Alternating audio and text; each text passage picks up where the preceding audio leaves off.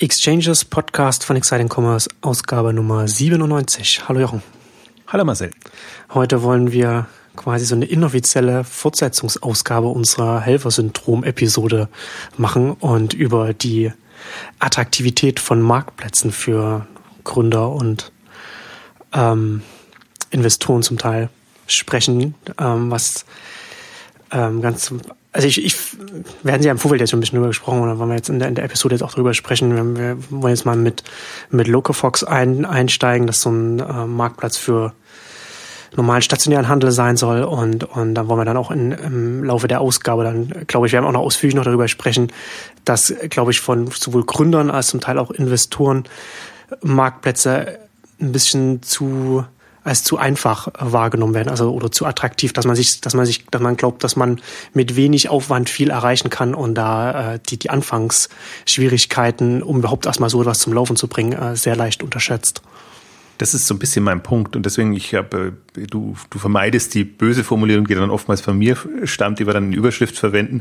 Äh, die Marktplätze der Verzweifelten nenne ich das dann immer ganz gerne, ja. ähm, wenn wenn Marktplätze eben aus falschen Gründen ähm, vorangetrieben werden. Und für mich ist durchaus Locafox ist so ein Beispiel. Also der, der ganze lokale Handel, das ist ja alles so ein Thema, was unheimlich, also wie soll ich sagen, also ich muss fast schon sagen, gehypt wird, ähm, weil ein vermeintlicher Markt da ist ähm, von Händlern, die noch nicht online sind und die sich offenbar nicht selber zu helfen wissen und denen man dann mit, sei es lokalen Marktplätzen oder anderweitigen, auch, auch Online-Marktplätzen, die sich ähm, da als, als Einstieg für den eher stationären stationär getriebenen Handeln ähm, sehen, vorangetrieben werden.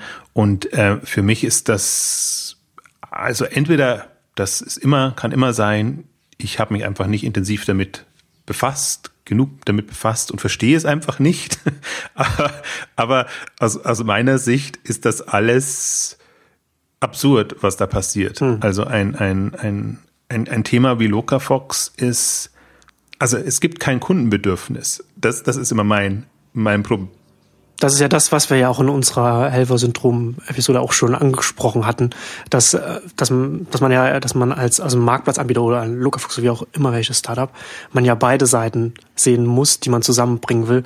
Und da hier eben ganz oft einfach nur auf die Händler geschaut wird und gar nicht, glaube gibt es überhaupt ein Bedürfnis bei den, bei den Endkunden für das, was ich hier anbiete, was ich hier zusammenbringen will? Also ist der lokale Handel für den Kunden, den typischen Kunden, ein Kriterium, da online einkaufen zu können? Oder gehe ich bevorzugt online zu meinem lokalen Händler?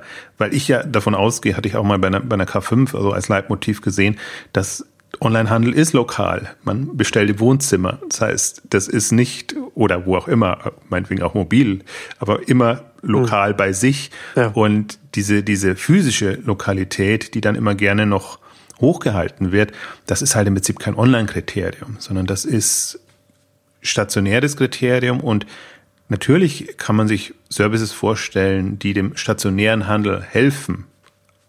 Schlagwort Helfersyndrom. Aber wie, wie, wie nachhaltig kann das sein? Ähm, also man kann sich ja, und es gibt ja jetzt auch gute Beispiele für Marktplätze oder sagen wir Serviceangebote, ähm, die, die sich, wie soll ich sagen, auch, auch mit lokalen Ausprägungen positionieren, sprich ein Shopwings als Lieferservice als, oder, oder andere dieser Lieferservices, die jetzt entstehen und dieser Dienste, Apps, mobile Dienste, die entstehen, die haben ja durchaus auch ähm, lokale, stationäre Komponenten drin, aber sie kommen aus einem Kundenbedürfnis heraus.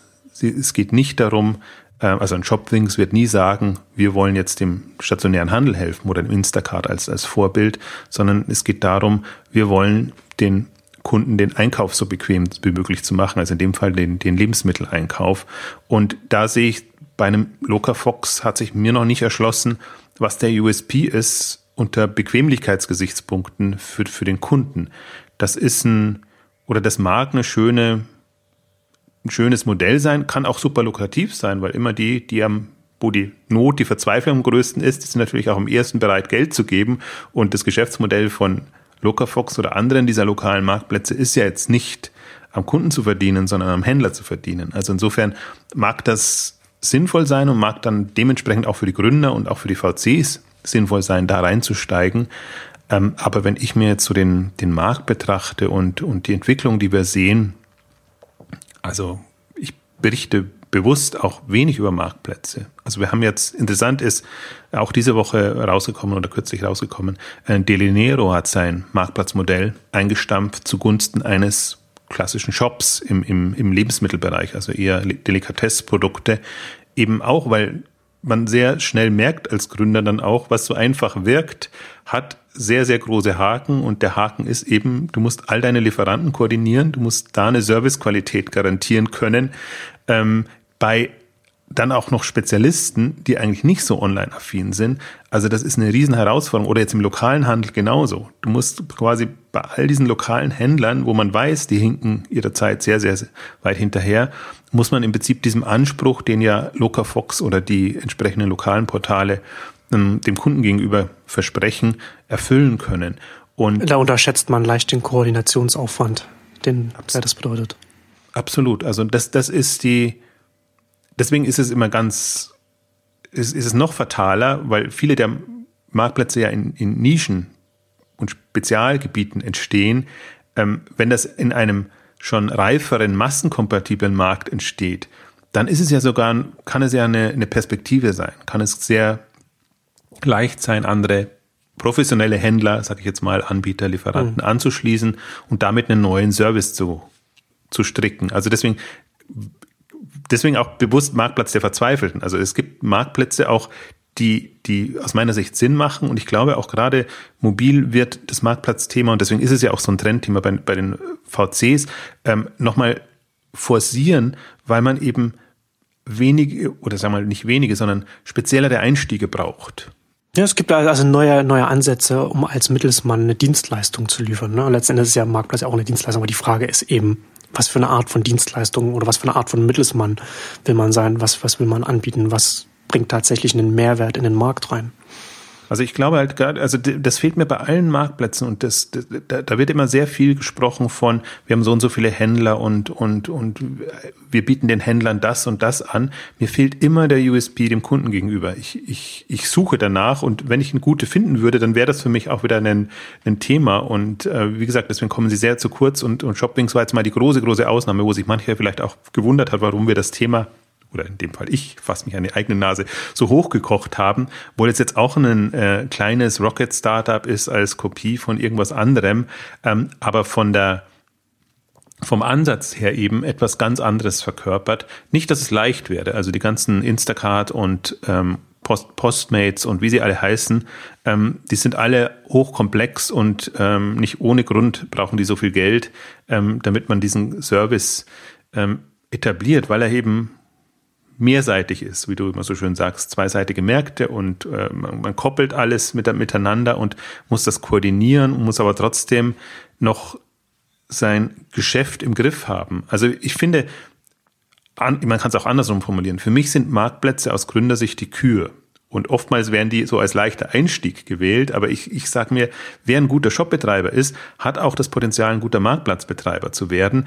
Aber ich habe mir im Vorfeld jetzt der Ausgabe nochmal überlegt, was auch ja untergeht, wie lange hat ein Amazon gebraucht, bis die das Marktplatzmodell im Griff hatten. Die haben zwei, drei, vier, fünf äh, Versuche gestartet und Jeff Bezos spricht immer wieder noch darüber, wie lange es gedauert hat. Also das ist ein Beispiel, ähm, mit dem er verdeutlicht, dass eben nicht beim ersten Versuch es klappen kann, sondern dass sie unterschiedlichste Anläufe gebraucht haben, bis sie dieses Marktplatzthema dann so bekommen, dass sie haben, dass sie eben jetzt, und das ist ja, ist ja, haben wir ja auch eine ausführliche Amazon-Ausgabe gemacht. Ähm, also ich gehe davon aus, ähm, dieses nächstes Jahr, spätestens 2017, wird, wird mehr als die Hälfte des Umsatzes bei, bei Amazon dann über Marktplatz ähm, passieren. Und da macht es ja auch Sinn. Also da, da ist es ja auch eine, in einer in der Größenordnung bei einem Anbieter mit einem USP, einer klaren Ausrichtung. Und wenn man das dann prozessseitig hinbekommt, was Amazon größtenteils im Griff hat, aber auch nicht, aus meiner Sicht nicht, nicht, nicht generell, weil ich mir von so einem Marktplatz dann schon erwarte, dass ich nicht die, die vielen Versandgebühren dann jeweils einzeln bezahle. Also es ist nicht, Also dass die Komplexität nicht beim Endkunden landet, die, die dahinter steht. Genau, und, und das sieht man auch bei, selbst bei Amazon noch, dass der Kunde das zum Teil ausbaden muss im, in bestimmten Bereichen. Ähm, sie versuchen es umzumodeln und, und äh, dann geht das schon. Beziehungsweise man sieht es auch bei eBay, die einfach jetzt sehr restriktiv sind von gegenüber Händlern, die eben über die Versandkosten letztendlich verdienen wollen. Also da ist eher so die Tendenz ohne Versandkosten, eben damit sie dieses Marktplatzmodell auch entsprechend hinbekommen. Sales Supply bieten Ihnen weltweite Plug-and-Run-Lösungen im Bereich Kundenservice, Online-Marketing und Logistik-Outsourcing. Als Full-Service oder im Baukastensystem. Zoo Royal aus Aachen hat sich zum Beispiel für unsere International Business Accelerator Lösung entschieden und uns den niederländischen und französischen Webshop innerhalb kürzester Zeit lokalisieren und live nehmen lassen. Erfahren Sie in den nächsten Podcasts, warum auch Kunden wie Dress for Less, Tennis Point und Momox national und international auf Sales Supply setzen. Sales Supply, enabling global e-commerce. Ja, über Luca Fox haben wir ja jetzt genug gesprochen und über, ähm, lass uns doch mal über, noch über andere Unternehmen sprechen, die jetzt versuchen, Marktplätze zu etablieren. Ähm, zum Beispiel Real versucht jetzt einen eigenen Marktplatz aufzubauen. Wie wie schätzen wir denn das ein? das also man, man, man, kann das wahrscheinlich schon äh, vermuten als Hörer, aber naja, lass uns also ins ein, Detail gehen. Ich würde sagen, einem, einem trafficstarken Händler wie Real ist zuzutrauen, einen Marktplatz zu betreiben. Nein, also genau andersrum. Also wenn, wenn Real trafficstark wäre oder jeder, ja. der, der einen Grund, gewissen Grundtraffic hat, ähm, ist natürlich klar, der nächste logische Schritt wäre ein Marktplatz. Aber jetzt kommen eben so Händler wie Real. Oder ich finde ja auch, man muss es ja auch sehen, bei, bei plus.de hat es ja lang genug geklappt. Also die haben ja stationär begonnen, online relativ hohes Volumen gegangen, dann auf Marktplatz und dann hat das irgendwie Sinn gemacht, aber irgendwann haben sie den Marktplatz nur noch genutzt, damit sie eben ihre Margen und ihre, ihre, ihre Kennzahlen besser im Griff haben, weil es eben zu teuer wurde. Der Traffic ist eingebrochen und, und es ging alles nicht mehr so. Dann, dann ist, hat man den Lagerüberhang und dann sind da enorme Kosten da, die man als Händler hat, die man als Marktplatzanbieter aber nicht hat. Und so ist im Prinzip so, bei, das konnte man bei, bei, bei plus.de kon, konnte man sehr schön sehen und das sehe ich so ein bisschen als Vorbild für Real. Ähm, hm. da, da, da ist man aus falschen Gründen in dieses Marktplatzmodell reingeschlittert. Man konnte es auch ganz früher bei Neckermann sehen. Also Neckermann hat eigentlich das sehr schön umgesetzt und, und hat einen, finde ich, der, der, der besseren Marktplatzansätze gefahren. Auch Otto ist ja ein Marktplatz im, im, im, im Kern mit, mit unterschiedlichsten Modellen. Aber auch bei Neckermann hat man irgendwann beschlossen, ähm, jetzt wollen wir unser, unser Lager so weit reduzieren, lass uns doch deshalb auf, auf, auf Marktplatz gehen. Und das ist der falsche Grund. Also wenn man, wenn man, wenn man quasi, weil das eigene Geschäftsmodell nicht funktioniert oder leidet, deshalb sagt, gut, mit den Margen kommen wir nicht hin, dann lass uns lieber durch die Provisionen ähm, profitieren und, und wir können den Umsatz halten oder vielleicht ausbauen oder auch nicht, aber haben immer relativ sicheren Einnahmenblock äh, dabei. Und ich, das sind für mich so die Beispiele auch, also ein bisschen, bisschen anders wie, wie Locafox und, und, und andere, aber ähm, wo, wo man sieht, wenn, wenn die falschen Händler quasi in den Marktplatz Bereich einsteigen oder aus den falschen Gründen einsteigen. Und es gab eine sehr schöne Veranstaltung. TradeByte hat jetzt im, im, im Frühjahr, das war relativ nah an der am Capital Day, ähm, eine Veranstaltung gemacht, weil es ja wirklich gerade so ein Trend ist. Also ein TradeByte ist so eine Marktplatzanbindungs äh, ähm, oder ein Dienstleister dafür.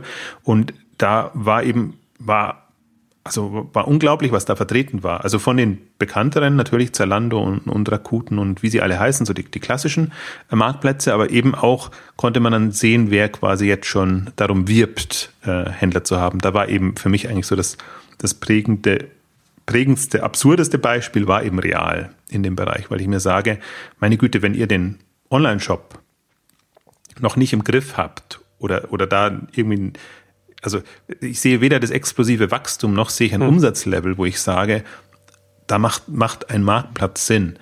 Und ich glaube, das, das braucht, das muss die Voraussetzung sein. Deswegen, wenn ich, wenn Zalando in das Marktplatzgeschäft einsteigt, selbst wenn, wenn Home24 oder die, die größeren ähm, Online-Händler da jetzt einsteigen, ähm, dann wie gesagt, dann macht das Sinn, wenn man weiß, man hat, man kann gut Traffic gewinnen. Das ist der andere Punkt. Das vielleicht ist das das zweite Kriterium. Man muss gar nicht so, das Geschäftsmodell muss man gar nicht im Griff haben, aber man muss Traffic gewinnen können. Dann ist auch ähm, das, also Leute anziehen, dann kann das ja auch ein guter ähm, Grund sein, warum man einen Marktplatz macht, weil man sagt, okay, im Operativen sind wir noch nicht so weit oder wollen wir auch gar nicht rein, aber wir sind gut in der Vermarktung, wir haben irgendwie ein USP, die Leute kommen und dann passt das. Und das ist ja, deswegen, ich hätte, ich glaube, Zalando hat es wieder ein bisschen aufgegeben, jetzt so, so, so komplett in die Marktplatzrichtung zu gehen. Aber natürlich als eine der trafficstärksten Seite hast du die Optionen und, und sie fahren jetzt ja so eine, so, so, so eine Mischung. Sie versuchen so ein bisschen, hm, wie soll ich sagen, sortimentsorientierter zu arbeiten. Also,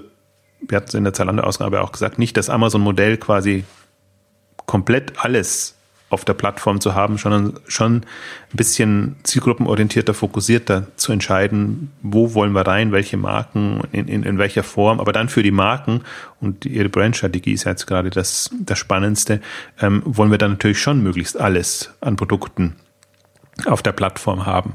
Also da kann man dann schon wieder in Marktplatzrichtung ähm, überlegen. Ich finde auch da gibt's also wahrscheinlich sind das jetzt so die Beispiele auch. Natürlich, weil, weil die alle viel Geld haben und, und äh, die Rocket-Unternehmen, sind es die Zalandos, sind es die, die Home24 und andere, die sich da, die da prädestiniert sind. Aber ich würde es mal verallgemeinern. Alle, die im, im Marketing und in der Kundenansprache gut sind, ähm, da würde ich durchaus sagen, hat das eine Chance. Deswegen bin ich auch ein großer äh, Freund von, von Traderbyte und äh, von Tradebyte und von anderen, ähm, die, die solche Lösungen anbieten, weil ich glaube, den, den Einstieg in das Marktplatzgeschäft zu schaffen, ist durchaus eine gute Möglichkeit. Aber dadurch, dass der jetzt leichter geworden ist, äh, soll das nicht dazu verführen, in Anführungszeichen absurde Marktplätze zu machen oder ja. absurde Unternehmen auf die Idee zu bringen, äh, da, da einzusteigen. Ja, es, es, äh, es scheint ein verlockendes Thema auf jeden Fall zu sein, bei dem man leicht ich habe den Eindruck, dass man, dass man da leicht die eigene Position falsch einschätzt. Du hast das ja jetzt hier im, im, mit Real schon angesprochen. Man braucht halt, man braucht entweder die Position online, dass man schon einen Traffic hat, also dass schon die eine Seite, die Endkunden quasi, man, man schon zu, zumindest zu einer, bis zu einer bestimmten Masse auf die Seite bekommt und dann auf den, auf den Marktplatz bekommt. Und oder man braucht eben viel Kapital, um das anschieben zu können über Marketingmaßnahmen oder, oder wie auch, oder wie auch immer. Und ich glaube, dass man relativ leicht unterschätzt, ne, es gibt ja dieses, gibt ja diese, diese, diese S-Kurve, die man, die, die man in, in Netzwerk, äh, Märkten, Märkten, also Märkten mit Netzwerkeffekten hat, wo man halt, wo es ganz langsam erst anfängt und dann geht es so steil nach oben. Also du machst ja im Handel Hockeystick hat man ja jetzt gerade so, ist, ist man gerade so in der Phase, wo es so, so steil nach oben geht, weil man dieses exponentielle Wachstum hat. Und das ist ja das, wo man, wo man hin will, ja. Und das, das ist ja dieses, dieses, dieses Verlockende auch mit einem Marktplatz, weil man, wie gesagt, halt mit, im besten Fall halt mit wenigen laufenden Kosten halt so eine, so eine Masse erreichen kann. Aber ich glaube, dass man die erste Phase sehr, sehr leicht un unterschätzt, weil das so schwer ist, so dieses, dieser langsame Anlauf, wo man, wo, wo es erstmal losgehen muss, bis dann, bis dann die Netzwerkeffekte dann reinkommen. Also der, wo man dann so, so einen positiven Feedback-Loop hat und sich dann so selbst äh, verstärkt. Das ist das, das, das, da, da will man hin, aber so wie, wie so eine Fata Morgana, so sieht man, das sieht man es schon vor seinen eigenen Augen und, und übersieht dann relativ leicht einfach die untere, den unteren Teil der S-Kurve. Ne, ich finde es auch insofern faszinierend, weil es eigentlich wenig erfolgreiche Beispiele gibt und Vorbilder gibt ja. für, also Beispiele für erfolgreiche Marktplätze, denen das so gelungen ist, weil ich genau das auch als die Herausforderung sehe. Wir haben ja ausführlich auch über Rakuten und, und andere gesprochen. Also selbst ähm, Unternehmen, wo man denkt, die, die haben eigentlich Erfahrungswerte, was das angeht ja, die müssen es drauf haben und die haben das schon einmal erfolgreich praktiziert, tun sich unheimlich schwer, das auf andere Märkte dann wieder ähm, zu übertragen. Und man könnte fast manchmal die Vermutung, also zu, zu der Erkenntnis kommen, ähm, es ist Glückssache. Ob der man Rakuten war im Heimatmarkt zur richtigen Zeit am richtigen Ort mit dem richtigen Modell, könnte man fast sagen. Und dann kann man, und dann hat man vielleicht nicht internalisiert, wie, wie tatsächlich die Dynamiken äh, was man rausziehen kann an Erfahrungen, die dann übersetzbar sind in Märkte mit anderen, in einem anderen Kontext, weil natürlich jetzt äh, in, den, in, in, in, in den letzten Jahren jetzt hier der, der deutsche Online-Markt oder europäisch, das ist ja ein ganz anderer Kontext als, als Japan um die Jahrtausendwende. Nee, ich glaube auch, das hängt ein bisschen mit denen, die das schon sehr lange machen, hängt damit davon, äh, damit zusammen auch, dass die sich natürlich am Anfang natürlich auf den Aufbau des Marktplatzes und auf die Netzwerkeffekte konzentriert haben, aber natürlich den Hauptzeit ihrer Tätigkeit mit dem Geschäftsmodell und der Optimierung des Geschäftsmodells ähm, verwendet haben. Weil wenn es ja einmal funktioniert, dann ist das ja eigentlich das, das Spannende. Wo kann ich ähm, Fixgebühren, variable Gebühren etc. Hm. einführen? Wo, wo befruchtet, also wo, wo kann ich Geld rausziehen quasi? Wo, wo, ohne den Marktplatz zu bremsen, die Dynamik zu bremsen. Und das ist ja dann auch schon, wenn, also ein funktionierender Marktplatz ist ja eine, eine faszinierende Geschichte, da, da wirklich sich zu überlegen, ähm, was, was können die entsprechenden Geschäftsmodelle, Services so sein. Deswegen sind, haben wir ja auch eine, eine große Ausgabe auch von, von Uber lernen und, und von solchen Geschichten gemacht, obwohl die jetzt aus meiner Sicht immer noch nicht über den Berg sind. Aber man sieht einfach da, ähm, was, was, was dann möglich wird, wenn man es schafft. Airbnb ist ein ähnliches Beispiel. Und man sieht, wie Wimdu sich mit schwer tut gegen Airbnb und jetzt greifen sie auch da wieder an. Also ist im Reisebereich nochmal ein komplett anderes, anderes Thema. Aber man sieht eben auch, wie ähm, natürlich das, und das ist ja auch die Hypothese, dass zu monopolistischen, monopolartigen Strukturen führt. Dass einer, der es eben schafft, zieht alles an und man muss schon sehr, also man tut sich schon sehr, sehr schwierig daneben oder noch einen Marktplatz zu, zu ähm, etablieren. Wobei ich ergänzend zu einem, zu deinen Punkten mit dem äh, noch ergänzen möchte. Also ich glaube, es ist nicht nur, hängt nicht nur am Marketing, aber die, die Marktplätze, die jetzt etabliert werden, das sind vergleichsweise einfache ähm, Geschichten, die gehen eher so in, in, in Kategorien, bestimmte Themen rein. Da ist eigentlich Marketing der einzige Hebel, den du hast. Und ich, ich glaube aber immer noch sehr dran, und das lasse ich mir auch nicht nehmen, ich glaube immer noch an die, an die Zielgruppenansprache, an, an, an, an sehr, sehr, also an, dass die spezifischen USPs eine größere Rolle spielen. Ja. Und da wird sich aber noch viel zu wenig Mühe gegeben aus meiner Sicht. Das muss aber kommen. Und ich bin jetzt, deswegen finde ich dieses Jahr, dieses Jahr 2015 so, so durchaus auch spannend. Und äh, viele nervt's ja, dass ich so auf Zalando gucke und, und was da passiert. Aber diese, diese, dieser Umstieg von einer sehr ja, breitspurigen Online-Strategie hin zu einer schmalspurigen mobilen Strategie, also wo du dir halt überlegen musst, wie muss meine, wie muss meine, meine Anwendung minimalst aussehen, damit sie funktioniert und Anklang findet, das fördert einen natürlich dazu, in, in USPs zu denken und zu überlegen, was genau ist meine Anwendung, wen will ich ansprechen, wem, was will ich dem entsprechend bieten. Und es kann eben, klar, ein Marktplatz ist auch so ein Thema, es kann von Inspiration bis zu Service bis zu allem Möglichen reichen. Ähm, manchmal habe ich auch das Gefühl, dass natürlich, das ist verführerisch bei einem Marktplatz, dass er alles für alle sein kann, ähm, dass man da versucht, so viel reinzupacken von Beginn an und das merkt man dann. Also ich möchte noch, muss noch mal zwei, ich habe meine Ergänzungsliste zu dem, was du gesagt hast, noch. Ich habe noch eine andere Ergänzung.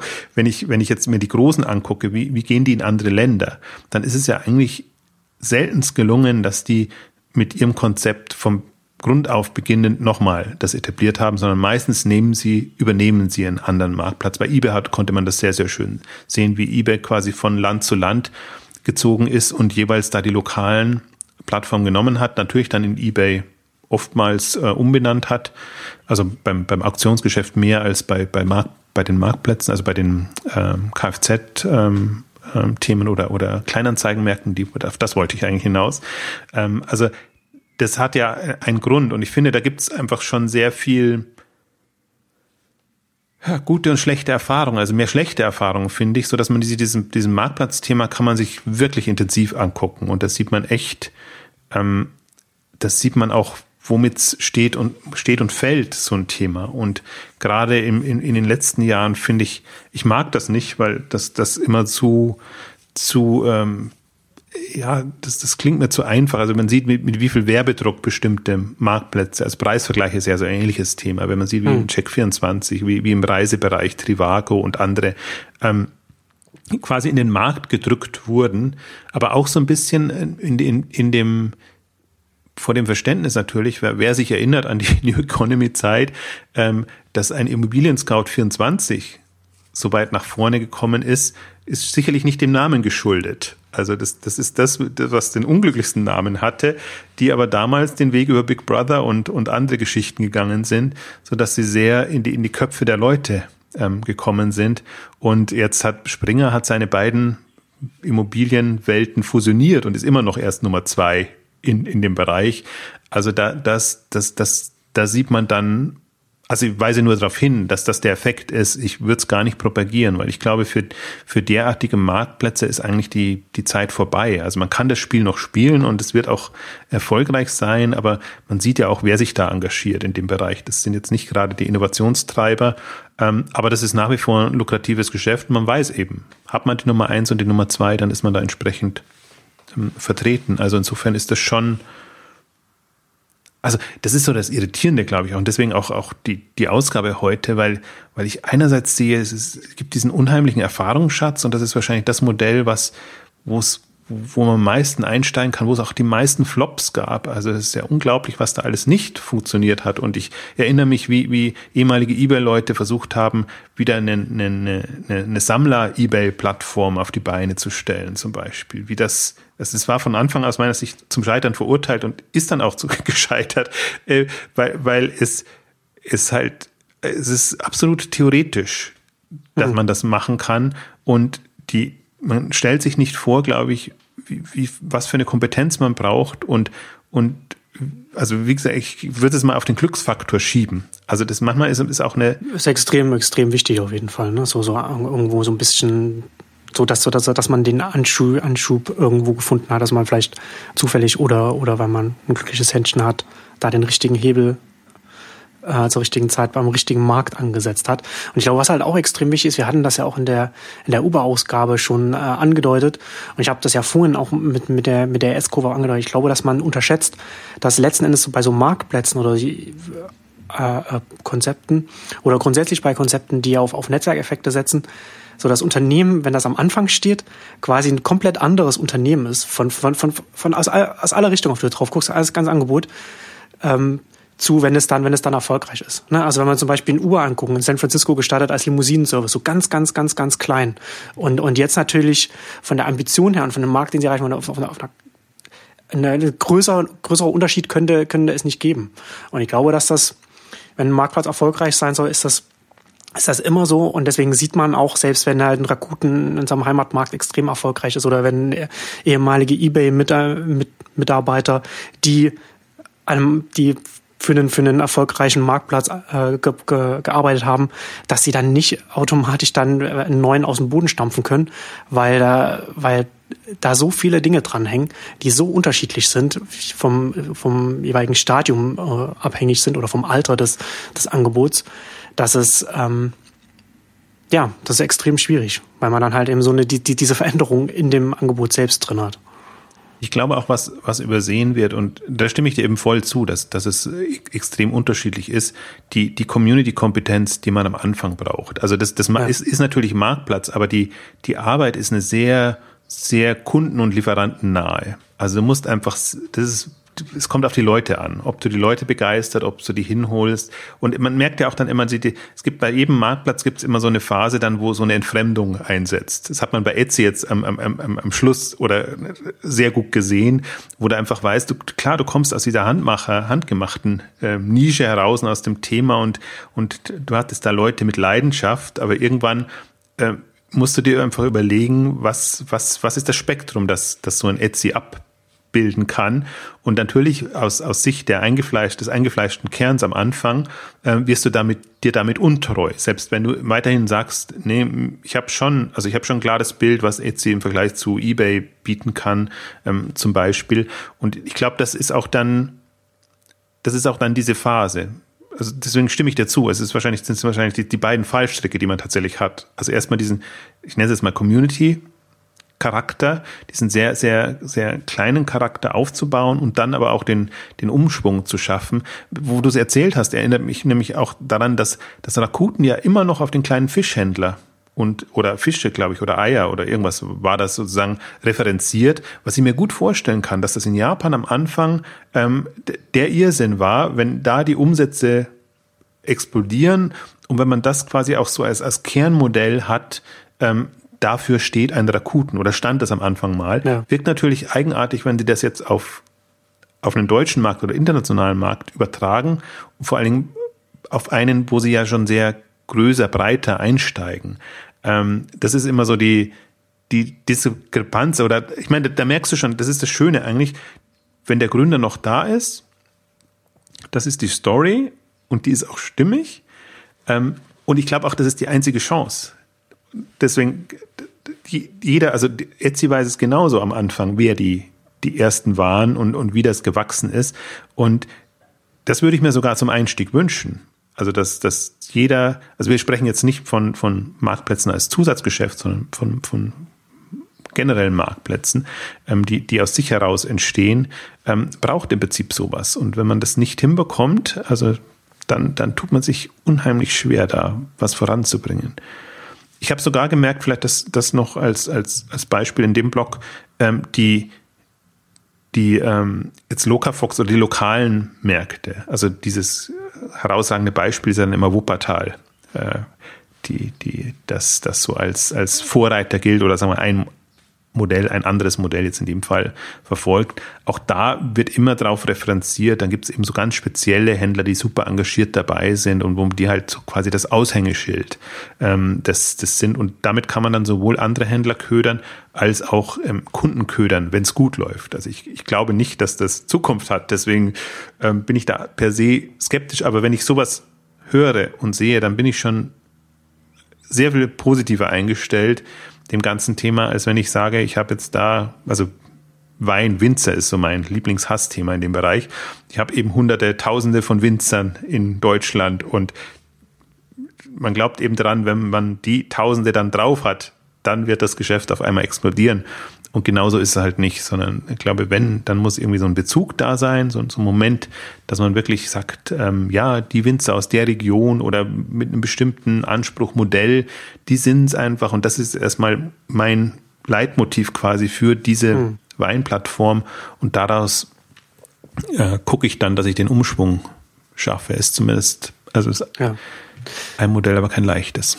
Ja, ja, ich finde, dass, dass das ist vielleicht auch ganz, ähm, ganz sinnvoll, wenn man einen Marktplatz aufbauen will, dass man äh, sich überhaupt erstmal, dass man sich sehr viele Gedanken über die Marktdefinition macht. Also nicht über den Marktplatz jetzt selbst, sondern über den Markt, auf den man mit seinem Angebot eintreten will. Und da will ich jetzt auch nach einer, nach einer kurzen Unterbrechung mal, da können wir vielleicht auch mal so ein paar verschiedene äh, äh Marktplätze einfach mal so durchgehen und sagen, so wie, wie, wie sieht denn da die Marktdefinition aus oder wie, wie stellen Sie sich das denn überhaupt vor? Hm. Anruf bei Shoplupe. Alltag aus dem E-Commerce-Beraterleben. Ehrlich, kompetent, sympathisch, bayerisch. Das Telefongespräch mit Johannes Altmann und David Reiner von Shoplupe.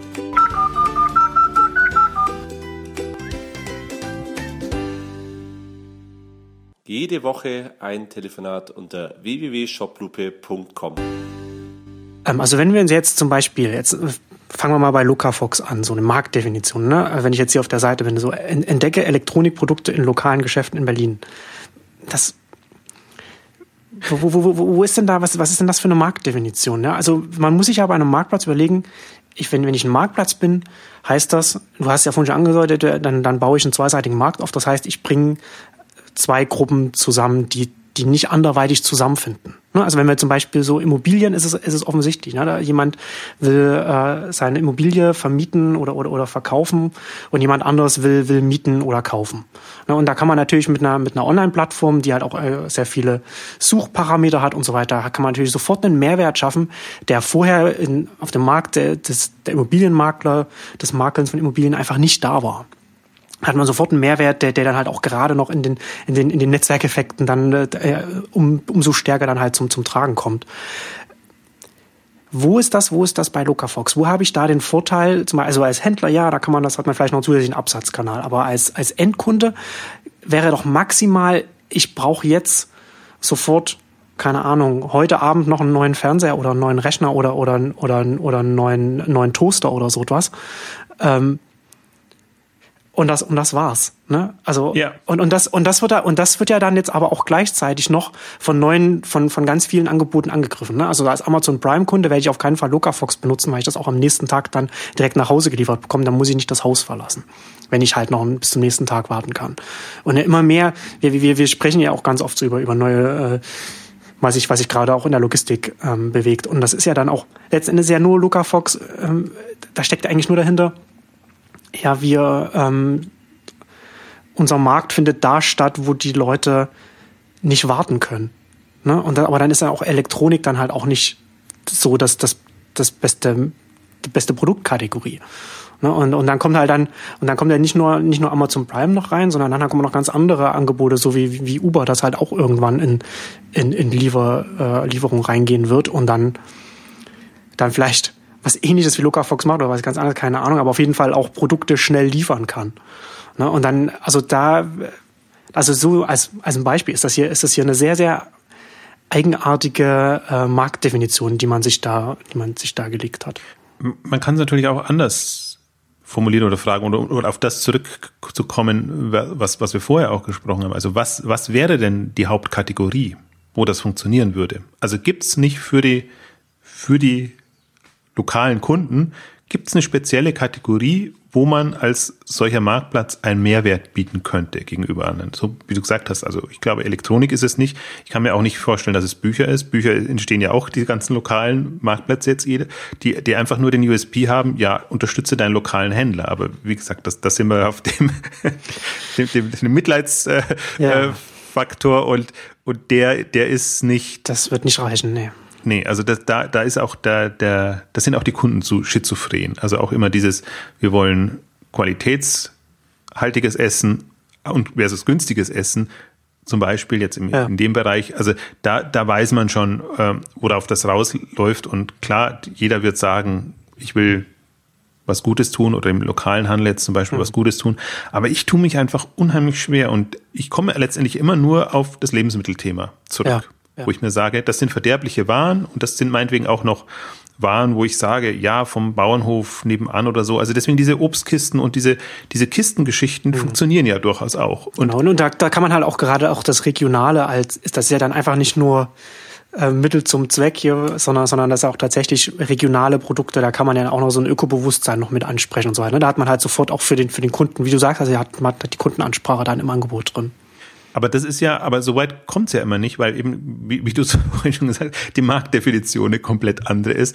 Also man kann sich ja durchaus vorstellen, wenn ein lokaler Marktplatz für derlei Themen entstehen würde, dann kann der schon zum umfassenden Angebot, auch durchaus einem großen Angebot werden, wenn er an dem USP weiterarbeiten kann und wenn er dann eben sich gegen Amazon und gegen andere Angebote absetzen kann. Und ich mhm. glaube eben, dass, dass das kommt eben zu kurz, dass, dass an einem USP gar nicht gearbeitet werden kann. Wenn du ein Sammelsurium von Kategorien abdeckst, dann, dann versuchst du erstmal so den, den kleinen gemeinsamen Nenner zu finden mhm. und der ist halt aus USB erstmal nicht ausreichend, um, um dich abzugrenzen von anderen. Also hast du also quasi dann die falsche Ausgangsposition, um, um fokussiert an der Weiterentwicklung deines Angebots überhaupt arbeiten zu können in dieser frühen Phase. Und ja. das ist ja, das ist ja, finde ich, so das, das Schizophrene, weil offenbar ist ja Geld da, um in die frühe Phase zu investieren, aber sie wird halt im Marketing investiert, anstatt in die Erarbeitung quasi des, des, des, des Kerngeschäfts, sage ich jetzt mal, und, und, und da einfach zu experimentieren, Erfahrungen zu sammeln. Du musst ja auch,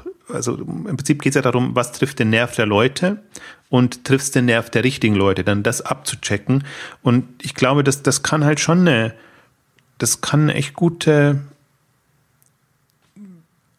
wie soll ich sagen, eine, eine, eine gute Ausgangsbasis sein, ähm, um, um, um Marktplätze zu etablieren. Deswegen, das ist das Schizophrene jetzt auch bei mir für, für diese Ausgabe, dass ich sage, 90, 95 Prozent der Marktplätze, die ich sehe, sind Quatsch. Und dann neigt man natürlich dazu, Marktplätze an sich sind Quatsch. Aber genau so ist es ja nicht, sondern im Prinzip wartest du nur darauf, dass, dass die richtigen Marktplätze kommen und endlich mal die Leute quasi diese ganzen Erfahrungen ähm, sich zu Herzen nehmen. Alles, was schon schiefgegangen ist und genau einfach vom so herangehen, so wie wir es jetzt beschrieben haben. Also das ist jetzt, das ist jetzt zumindest für mich nur die, die einzige, die mir wirklich einfällt. Also was hast du sonst noch? Mode kannst du, kannst du vergessen. Also gut, du kannst schon, muss man immer gleich einschränken. Also ich finde, bei jedem Thema fällt einem dann schon was ein. Klar, Mode anprobieren ist oder wäre ein Thema. Man sagt, gut, ähm, vielleicht kann ich es mir einfacher, bequemer machen, wenn ich mir da schon mal online reserviere und dann dahin gehe und was mache. Also ich glaube halt auch die, die, die dieses Marktprozess, äh, Marktplatzmodell als reines Bestellmodell, das macht lokal ohnehin keinen Sinn, weil dann ja. kann ich es überall bestellen. Dann bin ich genau, dann ist es halt einfach nur äh, ein sehr aufwendiger Bestellprozess oder, oder, oder ein sehr, oder ein Bestellprozess mit einem Medienbruch quasi drin. Ne? Oder du bestellst zwar online, aber musst dann halt doch nochmal in den Laden oder, oder wie auch immer ins Genau, entweder das mit das, Click und Collect Geschichten, aber selbst, ich finde, selbst von der, von der Organisation jetzt, wenn, wenn der stationäre Händler dann quasi noch den Versand abwickeln muss in seiner Filiale. Also das, das kann von den Kostenstrukturen einfach nicht so effizient laufen wie bei einem typischen Online-Versandhändler. Und, und das, ich finde, das muss man sich halt auch vergegenwärtigen. Aber natürlich, viele Marktplatzbetreiber müssen sich das nicht vergegenwärtigen, weil denen geht es in erster darum, mit den, Linie darum, mit den Händlern ähm, zu verdienen. Aber ein, ein, ein, ein Händler muss sich das halt sehr genau überlegen und ähm, ja, ich bin, bin bei Händlern bin ich mal so hin und her gerissen. Wir haben ja auch die, die Ausgabe gemacht mit, mit den kleinen Fachhändlern, die, die sehr, sehr gut gelaufen ist und viele vermissen ja ein bisschen im Exciting Commerce Kontext, dass wir da, da auch was dazu sagen und, und in die Richtung gehen, weil ich finde auch, es gibt einfach, es gibt smarte Strategien und es gibt nicht smarte Strategien. Und ich würde die alle gar nicht verloren geben, die, die kleinen. Ich, ich glaube sehr daran, dass die Masse der Kleinen mindestens so erfolgreich sein wird wie die wenigen Großen, die da sind. Wenn sie es halt richtig angehen, aber wenn sie halt sich nicht so aus meiner Sicht ins Boxhorn jagen lassen und mit so klein, mit, mit Versprechungen locken lassen, die, die, wenn man mit gesundem Menschenverstand überlegt, weiß man, dass bestimmte Rechnungen nicht aufgehen können. Hm. Und und, und da, da hoffe ich einfach immer auf diesen gesunden Menschenverstand der, der kleinen Händler, dass sie, dass sie sich, dass sie sich nicht so, also ich bin immer wieder bei, bei meinem Bild, es wird einem so, so vorgegeben, was man tun muss als kleiner Händler. Und ich finde, die meisten der Ratschläge sind Quatsch, was man tun muss, sondern was man tun muss, ist mit gesundem Menschenverstand sich zu überlegen, wie, begebe ich mich nicht in die Fallen, in die Wettbewerbsfallen, in die Preisfallen, in andere Themen rein. Ähm, und den großen, größten USP, den ja ein so ein kleiner Händler hat und hätte, ist, er kennt seine Kunden viel besser als die Großen wenn, wenn er wirklich weiß, also es kann, kann ja durchaus lokal sein, wenn der weiß, ich habe da lokal, also ich bin nicht nur ein Mitläufer und, und profitiere eben von dem, was in die Fußgängerzone kommt zum Beispiel, dann wird schwierig. Aber ich bin ein lokaler Händler, habe da irgendwie ein, ein, klares Profil, die Leute wissen, warum sie kommen und ich mache was draus. Und da glaube ich dann auch wieder durchaus an Buchhandelskonzept, da glaube ich an andere Konzepte, ähm, weil, weil es für, für, für jedes Thema ja schon Leute gibt, die das mögen. Aber das darf man halt dann nicht verallgemeinern und auf die, auf die Masse übertragen. Da, ich glaube, für die Masse gibt es gute, gute Modelle und das, da wird viel über Online passieren.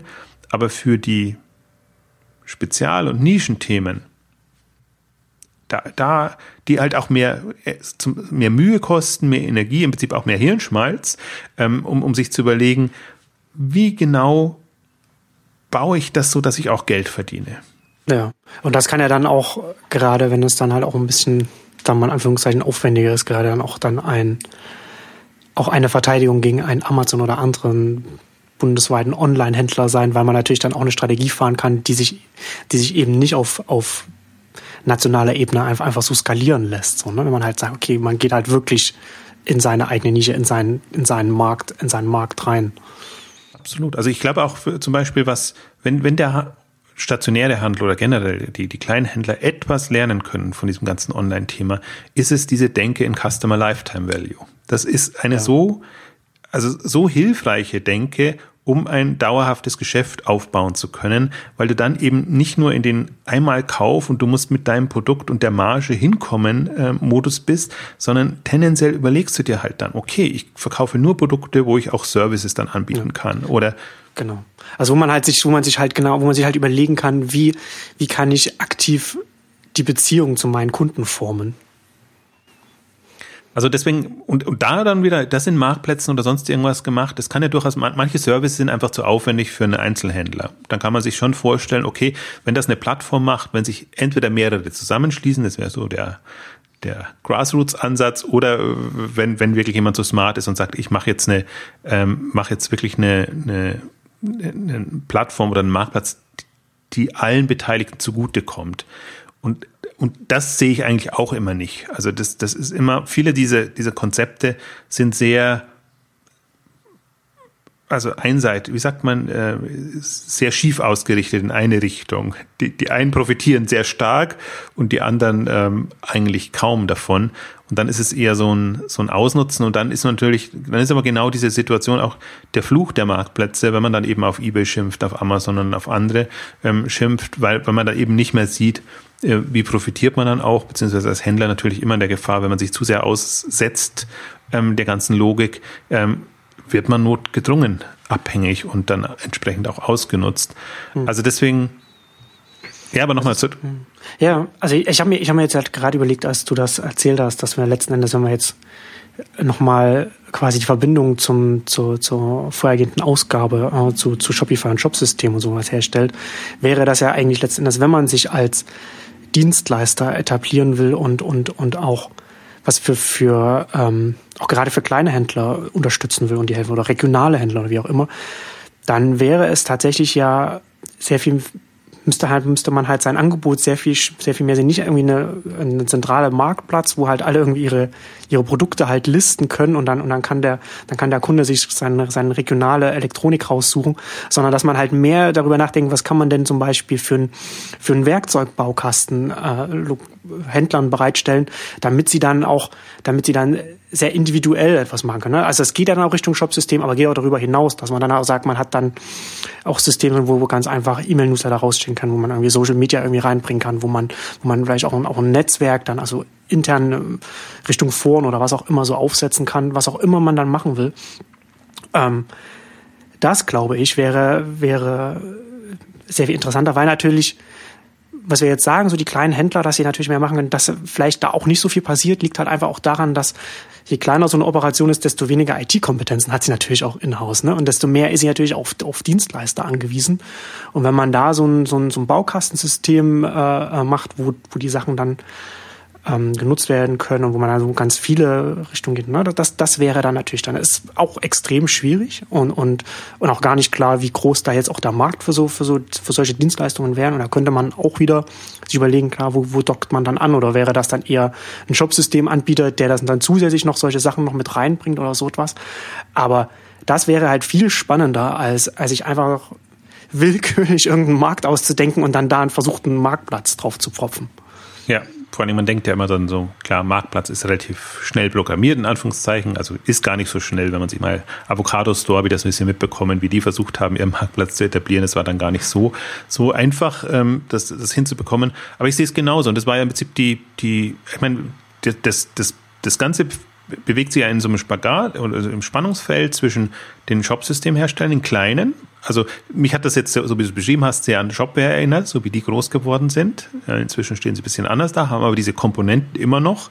Ähm, ähm, Shopify ganz klar, E-Pages über Status-Shops und auf der anderen Seite die Jimdo-Lösungen, die eigentlich eher von der Webseite ja. herkommen und dann äh, noch eben einen Shop anbieten und, und andere Lösungen und Services. Und da haben wir ja aber in der letzten Ausgabe gesprochen, beziehungsweise das sieht man eben schön in dem Geschäftsbericht von Shopify, ähm, dass das in Summe ein schönes Modell ist, wenn man das als, als Plattformbetreiber, nenne ich das jetzt mal, ganz so sind sie es nicht, aber ähm, gut aufzieht. Ähm, das löst noch nicht die Herausforderungen, die die einzelnen Händler, die Nutzer das, das äh, haben. Die müssen das natürlich zielführend nutzen, also sich dann nicht auf irgendwas einlassen, was, was sie dann nur in eine, eine falsche Abhängigkeit bringt. Aber so sehe ich das genauso. Deswegen, ich, deswegen bin ich ja auch so ein Fan durchaus von, von TradeByte und, und solchen, solchen Marktplatzlösungen, weil, weil ich die als, aus Enabler oder mhm. Enablement-Sicht ähm, sehe, richtig schöne Sachen ermöglichen, wenn, wenn die smart genutzt würden. Dann, dann würde ich mir oftmals gar keine Sorgen machen, ähm, aber das ist ja genau das, äh, das Leitmotiv dieser Ausgabe. Die, die, die, sie werden eben nicht so smart genutzt.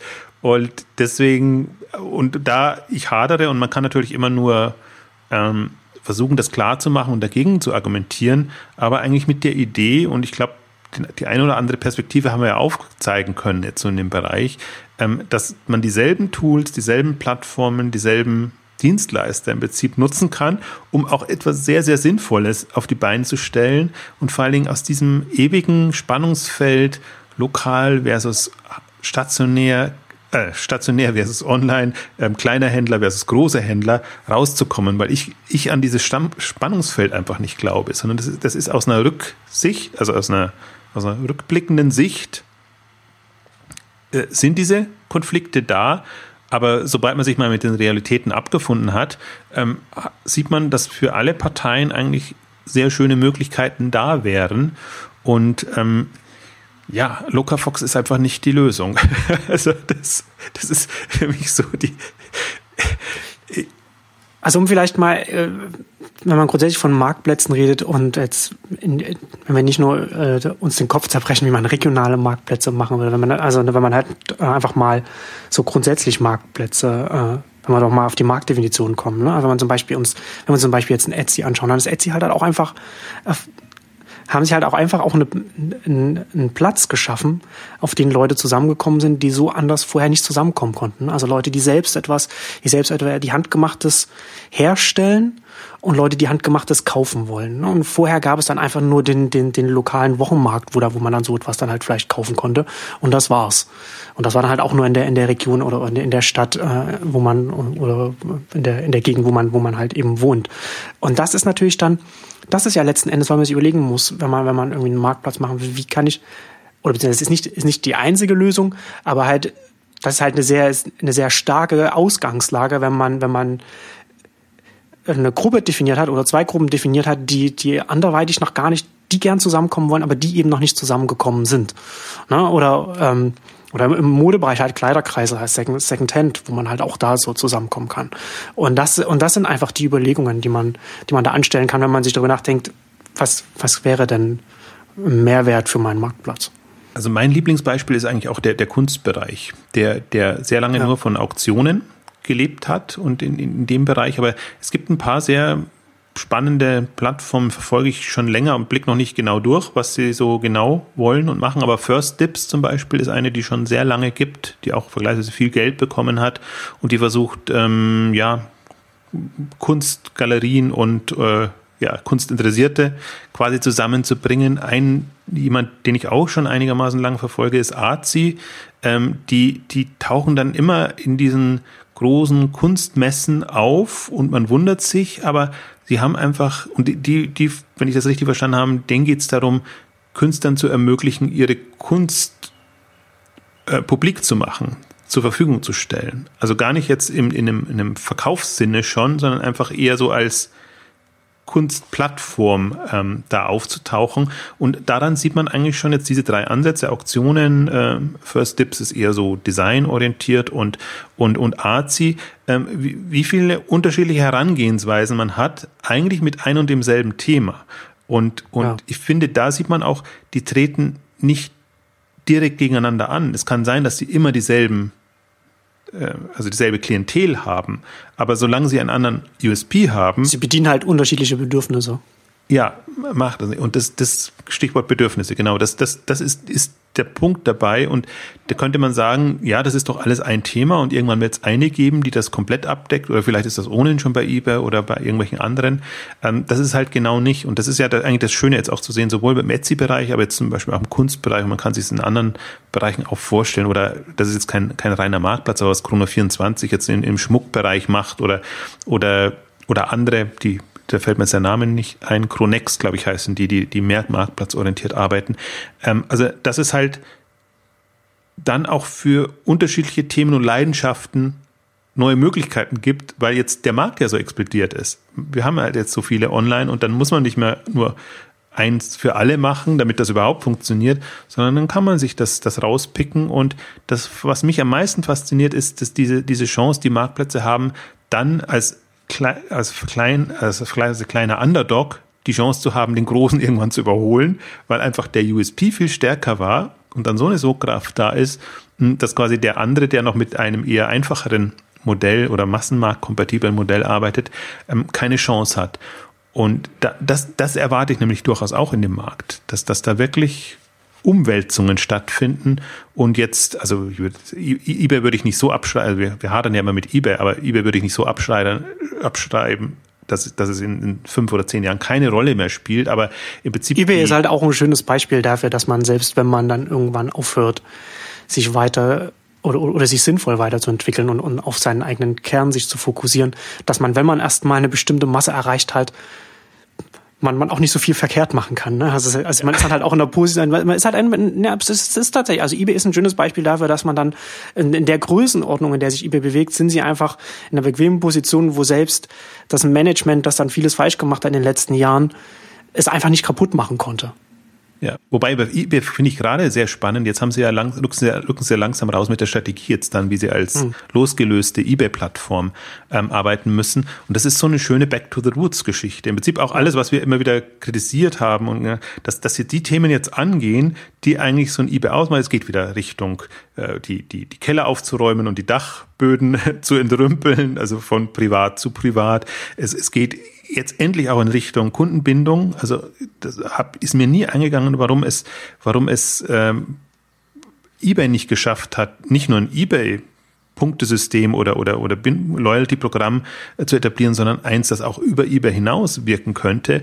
Das sind so Themen, die ange also jetzt interessant, werden all diese Themen angegangen oder zumindest so propagiert, äh, was auch Sinn macht, damit eben eBay eigentlich diesen, diesen Reiz wieder entfalten kann ähm, der es ursprünglich ausgemacht hat. Und das, das wird auch nochmal eine super spannende Geschichte. Werden wir ohnehin nochmal sprechen, weil das jetzt im zweiten halben Jahr, also ich glaube jetzt so bis Mitte des Jahres wollen sie das eintüten und im zweiten halben Jahr wird es wird's ja sich dann trennen und dann müssen sie ja nochmal eine sehr viel explizitere Strategie ausgeben in dem Bereich. Also tut sich einiges, ist ohnehin Trendthema. Also das ist ja das Faszinierende. Also die, die Marktplätze, die wir heute besprochen haben, das sind ja eigentlich eher so die, das sind aus meiner Sicht so Relikte. Das ist vielleicht Marktplatz, wie man ihn vor fünf oder vor zehn Jahren äh, definiert hat und betrieben hat. Ähm, die, die anderen Marken haben wir ja, anderen haben wir ja kurz angerissen, ähm, die, die Airbnbs und die Ubers und, und alle, die eben auch über die, die mobile Anwendung herkommen. Ähm, das ist sicherlich jetzt so die, die fortgeschrittenere Variante. Und irgendwo dazwischen wird sich's einpendeln und ähm, ja, dann hoffe ich wirklich noch auf, auf Strukturen, dass da, dass da Strukturen, Dienstleister, Infrastrukturanbieter, nenne ich das immer gerne, ähm, kommen, die einfach das, das ermöglichen, weil ich halt, ich bin ja durchaus, glaube ja durchaus daran, dass, dass, es, dass es sich auflöst. Also die, die worum es ja geht, ist die, die Rolle des Händlers ist ja, ist ja, soll ich sagen, da, da, da, da ist die Sinnkrise da. Der Händler wie wir ihn kannten, hat keine, hat keinen Sinn mehr in der aktuellen ja. Welt. Und die, die, die, was das ersetzen kann, unter anderem, sind eben Marktplätze, Plattformen, mhm. ähm, die mehr oder weniger direkt mit Lieferanten arbeiten oder also deswegen kann man es nicht so absolut formulieren. Es gibt natürlich Händlermodelle, die, die sinnvoll sind, aber die müssen eben genau wissen, welche Rolle übernehmen sie, und warum sind sie da? Und was, was, was sie wie Marktplätze eben wissen müssen, ist der Kundenzugang, der, der, die, die Kundenbeziehung ist das Moment, worauf es ankommt. Und da kann man noch so schöne Einkaufslieferantenbeziehungen haben. Ich glaube, die, die, die Überlebensfähigkeit wird sich an der Kundenbindung ähm, Kundenbeziehung entscheiden, sowohl bei Händlern als auch bei Marktplätzen. Es ist, ist interessant, ne? So eine, so eine sehr komplexe Situation, wo es auch, wo du sagst, so die Sinnkrise und, und sich dann auch und da gibt es auch nicht eine Antwort, sondern eben, wie wir, wie wir jetzt ja hier auch besprochen haben, ganz viele Antworten, wo das sich so, wo es so ausdifferenziert und so etwas. Und in so einer Situation, in der sich so viel verändert, kommt es eigentlich letztendlich auf das Essentiellste überhaupt an, eben auf die, auf die Kundenbindung. Ja, deswegen ist es auch gut, wenn wir, wenn wir da immer hin und wieder Ausgaben bei den Exchanges machen, weil du kannst es in einem Blogbeitrag nicht abhandeln und du kannst ja nicht, es, also man, man kann, man könnte zig Beispiele finden, wo man sagt, der Marktplatz wird nicht klappen, das, das macht keinen Sinn, das macht keinen Sinn, macht das und auch sehr schöne Bestätigung. Man sieht es ja dann auch immer, wenn es mhm. nach zwei, drei also Delinero war mein jüngstes Beispiel jetzt, wo ich mir auch sage, warum einen Delikatessmarktplatz aufzumachen, wo du genau weißt, das sind alles sehr, sehr, sehr schwierige Kandidaten, mit denen du da zu tun hast. Und, und das, das, das sind also absurde Ideen. Das Interessante ist immer, oder das für mich immer Ärgerliche dran ist immer, das sind dann immer sympathische Leute, die das machen. Also man möge, man mag denen dann auch nicht so, so, mag nicht so querschießen, weil die, die Energie und die Leidenschaft fließt ja dann trotzdem rein in das Thema. Man weiß genau, wie die, wie die XD Winzer Plattform wird die XD Delikatess Plattform sich sehr, sehr schwer tun. Ähm, vielleicht in fünf Jahren oder zehn Jahren, wenn die alle, also wenn, wenn die ganzen kleinen Anbieter auch entsprechende Liefer Services und, und, Themen haben und da Lösungen für sich gefunden haben. Vielleicht sprechen wir da ganz anders drüber, dann wird die ja. Welt ohnehin nochmal eine andere sein. Ähm, also insofern kann man es nicht in einzelnen Blogbeiträgen abhandeln und es ist zu komplex, um, da müsste man eine ganze Abhandlung schreiben. Also könnte, müsste man wirklich mal, ich weiß gar nicht, ob es das gibt, aber ich würde mir wünschen, wirklich die, die unterschiedlichsten Marktplatzansätze und Modelle und die, die Erfahrungen und auch im Prinzip die, die Entwicklungen oder auch das Phasenmodell, was du beschrieben hast, Marktplatz am Anfang, Marktplatz dann irgendwann, aber vor allen Dingen die USPs. Das ist eigentlich für mich so die, die, die Krux, also USBs dem Kunden gegenüber, haben wir, glaube ich, genügend, genügend verdeutlicht. Ähm, das, das sind so die Themen. Ich habe auch diese Woche eine, eine, eine schöne Veranstaltung gehabt, wo wir am Rande dann nochmal gesprochen haben. Und äh, der hat das gut auf den Punkt gebracht, wenn es um Geschäftsmodelle geht. Und dann kommen immer die absurdesten Ideen und, und alles. Und kann man sehr schön reduzieren auf die Frage, und wo ist das Problem für die Kunden? ja. Welches Problem willst du lösen? Ja, ist das genau. wirklich ein Problem? Und habe ich, also ist, ist keine große, eigentlich keine große Neuigkeit, aber damit kann man es auf den Punkt bringen. Wo ist das Problem? Was, was bringt der Service? Und ähm, vielleicht noch ergänzen, ich will nicht, nicht mehr zu sehr abschweifen, weil wir schon gegen Ende sind, aber wo, ist das Problem? Kann man zum Beispiel, kann man sowohl bei Multichannel fragen, da, darüber sind wir eigentlich gestoßen. Multichannel löst kein Problem für, für den Kunden, sondern nur eines für den Händlern. Spannender finde ich es aber auch noch im Lebensmittelbereich. Wo ist das Problem? Weil ich eben nicht dran glaube, dass das, dass die Konzepte, die wir bisher haben, wenn wir die online transferieren, dass es damit was bringt, sondern dass wir Problemlösungen brauchen für unterschiedliche Fragestellungen, die mit dem Lebensmitteleinkauf zusammenhängen. Da ja. gibt's da gibt's unterschiedliche, wirkliche große Probleme, die, die man hat. Aber das Problem ist nicht das, was man im Laden nebenan findet, jetzt online mit Aufwand ja.